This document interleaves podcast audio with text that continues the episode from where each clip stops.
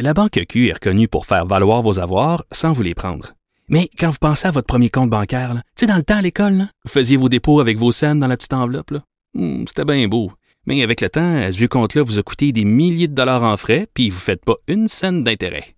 Avec la Banque Q, vous obtenez des intérêts élevés et aucun frais sur vos services bancaires courants.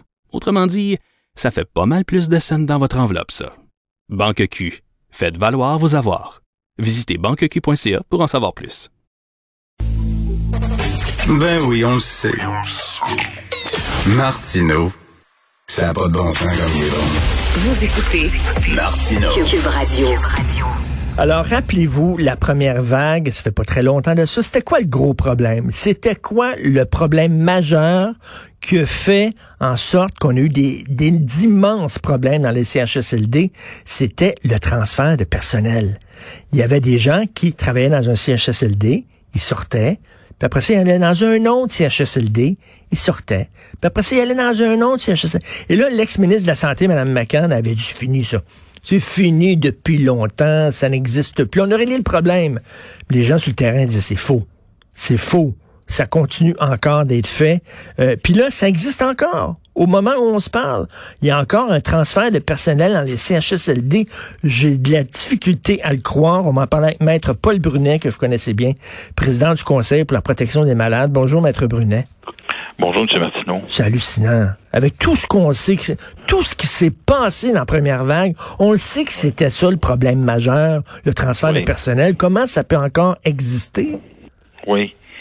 Puis, tu sais, je me rappelle de l'époque Barrette, là, quand il décidait de peinturer les murs verts dans un pitot, il peinturait les murs verts le lendemain matin. Oui. oui. Non, il y avait des défauts, mais quand il calait quelque chose, ça avait, ça avait matière à opérer. Puis là, on nous dit non, c'est long, on fait des annonces, puis des fois ça traîne dans le réseau. Fait que là, je me dis, c'est peut-être pas une question de lourdeur bureaucratique, c'est peut-être ça dépend peut-être du, du gars ou de la fille qui est en autorité. Je sais pas. C'est une hypothèse que je dresse parce que vous avez raison, il y a encore des places où on Ben, fait pas attention. C'est-tu parce qu'on manque de personnel, puis là, il faut, il faut avoir recours aux agences de Bon. placement privé, puis les agences de placement privé, ben, c'est ça qu'ils font, aux autres. Ils envoient des gens, une journée, ils sont dans tel CHSLD, le lendemain, ils vont dans, dans- tel autre. C'est ce qu'on nous dit qu'il manque encore du monde. Mais là, on Voilà. est ça. là. On nous a dit qu'on on, on embauchait 10 000 personnes. Je sais que c'est pas facile, mais tu sais, comme je le dis tout le temps, on est en retard sur tellement d'affaires que là, on court un peu après notre queue, même en situation de première ou deuxième vague. On n'a pas réussi à, prendre le contrôle de ce qu'on n'avait pas fait en première vague. Là, avec le plan du B du 18 août, c'est une des choses qu'il demande aux gens de ne plus faire, de transférer le monde, puis de transférer les gens de différents établissements de soins. Alors, si ça se fait encore, ben, soit qu'ils ont raison de dire c'est parce qu'il manque du monde, mais est-ce que ce monde-là se protège? Je, je lisais dans les médias en fin de semaine que là, on, on jugule, on jauge les risques. Là. Envoyer le monde qui est peut-être euh, COVID en attendant ses tests ou les garder pour soigner le monde, parce que si on envoie tout le monde qui, qui a subi des tests chez eux, ben on va manquer de monde pour soigner le monde. Je comprends tout ça, là. Mais au départ, puis avant COVID, on était déjà mal équipés. Fait que, tu sais, je disais à un autre média tantôt, je comprends toute la situation, mais si on était mal équipé, on n'avait pas le, le- le personnel, on n'avait pas le, matériel de protection, on, on courait euh, comme des poules pas de tête avant, bien, ça s'est juste aggravé avec la Mais COVID. maître Brunet, je, je peux comprendre qu'on soit euh, compréhensif, puis euh, euh, qu'on veuille pas trop critiquer le gouvernement, mais là, on n'est plus dans la première vague. Là, là, là, on- Non. ça fait ça fait sept mois là, que ça dure cette affaire-là. Il me semble qu'on on aurait dû être mieux outillé, on aurait dû apprendre de nos erreurs et surtout, surtout, maître Brunet, de protéger nos plus vulnérables. Et les gens les plus vulnérables dans la société, c'est ceux qui sont dans les CHSLD. Ça devrait être tout en haut de notre liste de priorités. Avant de faire autre chose, là, avant de donner là, des, des, des, des amendes pour les gens qui vont dans les restaurants, avant de faire autre chose, en haut, Oui. protéger les gens dans les CHSLD. Oui, on a fait un geste quand même qu'on avait euh, erronément euh, fait à l'envers à la première vague, c'est qu'on a sorti des milliers de proches aidants. Là, on les accepte. Fait qu'on risque de diminuer le nombre de, per- de- de personnes euh, âgées, aînées, abandonnées.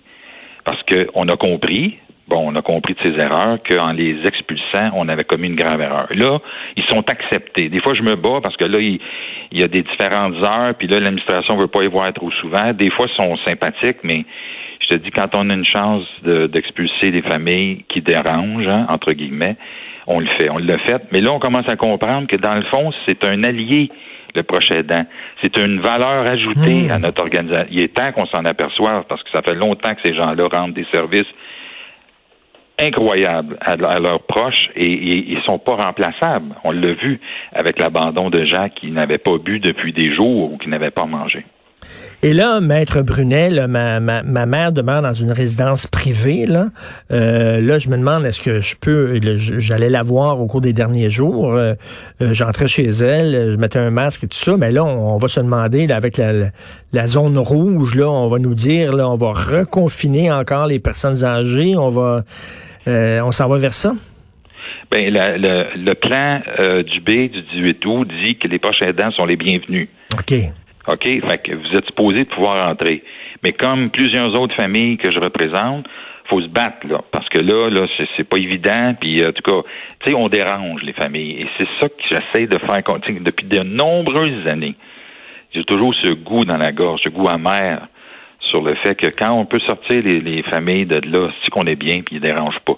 Alors, il faut rétablir, puis je pense que les jeunes administrateurs, administratrices comprennent mieux ça il faut que nous soyons les bienvenus pour pouvoir aider notre proche et de surcroît aider l'organisation des soins à condition qu'on soit protégé puis qu'on ait le matériel pour se protéger et le cas échéant qu'on se soit euh, qu'on a été testé. Ça c'est à l'administration de tout avoir réglé ça. Là. ne me dites pas aujourd'hui qu'on hésite encore parce que euh, ce que je prétends, c'est-à-dire qu'on était deux mois en retard dans CHSLD, va s'avérer parce que j'entends des témoignages qui vont servir à la Commission des droits. Hmm. On était en retard. C'est là qu'il fallait intervenir en premier. Mais oui, là, il faut se rappeler, là, faut se rappeler, le plus de 3000 aînés qui sont morts des suites de la COVID dans la première vague, là, plus de 3000. Le, le 1er mars, l'OMS disait, l'Organisation mondiale de la santé, tester, isoler, traiter les personnes âgées avec des conditions chroniques le 1er mars. Hmm. Nous, on a commencé à tester systématiquement les gens dans les CHSLD le 1er mai. En, Colombie-Britannique, on a commencé le 15 mars. Il n'y en a pratiquement pas de mort de la COVID dans les nursing homes en Colombie-Britannique. Cherchez l'erreur. Incroyable, incroyable. Et vous vous souvenez, Maître Brunet, vous vous souvenez fort bien en première vague où Madame McCann disait lors du point de presse de une heure, c'est fini, le transfert de personnel, ça n'existe plus. Ça fait longtemps qu'on a réglé ça. Et vous le savez que sur le terrain, moi j'ai des, des amis infirmières qui m'écrivaient puis qui disaient c'est faux, c'est faux, elle ment, elle nous ment parce que sur le terrain, il y en a encore. Oui. Ben, il y a quelqu'un qui briefait ou qui brief le ministre ou la ministre dans le temps cette personne-là, euh, comment dirais-je, relaie une information euh, fausse. Mais, je le répète, dans le temps de M. Barrette, quand il collait le shot, c'était mieux de le faire dès le lendemain matin. Parce que sinon, ça irait mal. Mais soit elle nous mentait, puis d'ailleurs, soit elle nous mentait, puis ça n'a pas de sens, soit elle était mal informée, puis elle savait pas ce qui se passait sur le terrain, puis ça n'a pas de sens non plus. Oui. Mais je ça comprendre que le chef de cabinet de Mme McCann n'est plus chef de cabinet de M. Dubé. Est-ce que, est-ce que, êtes-vous, euh, êtes-vous nostalgique de l'air barrette, coudon, euh, Maître Brunet? je vous entends, là. Non, mais j'y ai dit souvent, puis je vous l'ai dit souvent. Ben oui. M. Barrette avait des qualités de leader. S'il avait su comment les, les, les matérialiser sur le terrain auprès du réseau, auprès des gens, euh, hmm. Ça aurait été un ministre de la Santé extraordinaire, mais il savait pas comment faire, puis il était plutôt pitbull que. oui. Non, mais c'est vrai, il sait. C'est un, le gars, il est pas mal intentionné, mais il a, il a, pris des décisions, il consultait pas personne. Lui, il savait quoi faire. Que son problème, c'est qu'il avait une main de fer dans un gant de fer. oui, il sait, il en est très conscient, puis je le lui ai déjà dit. Euh, plus privément. Maître Brunet, qu'est-ce que vous pensez des gens qui disent, moi, je suis jeune, je suis en forme. Ben le problème, c'est les CHSLD. Je vais pas apporter de masque. J'ai le droit de faire des parties. Qu'est-ce que vous pensez de ces gens-là?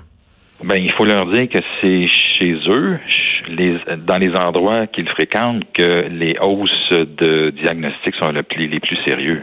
Alors, c'est pas vrai, là. Là, ils commencent à être affectés.